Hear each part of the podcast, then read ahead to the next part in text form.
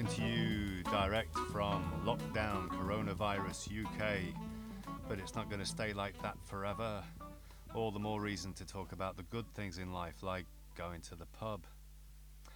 You can get some good food in pubs, believe it or not. You can get some rubbish too. But um, I'm going to talk to you about some of the good things that you can get in pubs. Some pubs in the UK are actually more like restaurants than pubs these days, um, and they take food really seriously, and you can get a good variety of, uh, of food from all over the world, really.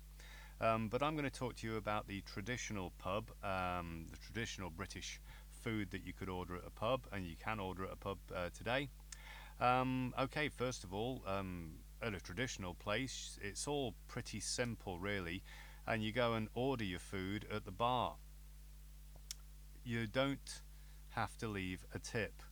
Uh, in the USA, of course, you have to tip for every little thing. If, if you want to go to if you go to the bar and get a get a beer, uh, then you're expected to leave a tip every time. In the UK, you don't have to do that at all. And um, anyway, you order your food, and um, you'll see some things on the menu like uh, bangers and mash.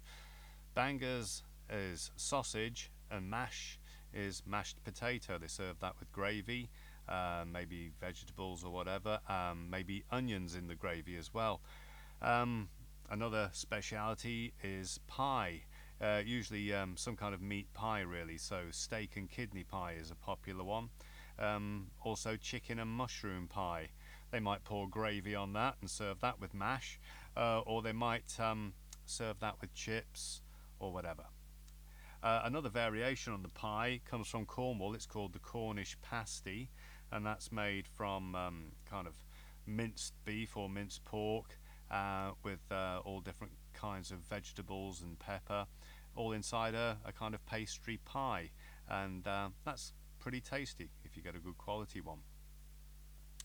Another one is called Ploughman's Lunch. If you're vegetarian, that's a pretty tasty option. Uh, it's made up of, um, of bread and cheese and onion, and uh, and obviously uh, they'll give you some butter, and they serve some different pickles with that as well. So um, just to and then depending on what pub you go to, they might just give you just that, or they might uh, add things like boiled egg or ham or, or whatever. Um, on a Sunday, we have the famous Sunday roast. Um, that is where uh, the meat and the a lot of the vegetables are all um, roasted in the oven, and uh, very good it is too. Uh, there are generally four uh, types of meat which are the most popular.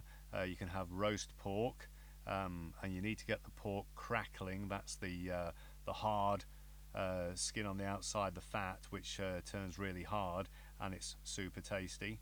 And um, that's served with uh, different vegetables and potatoes and apple sauce for the meat.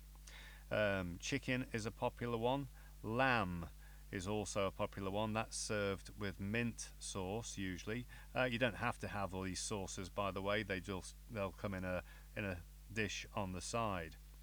And then there's the famous roast beef and Yorkshire pudding. Roast beef with a horseradish sauce. That's kind of like a mustard, as in it's quite spicy, but anyway, it's you just try it.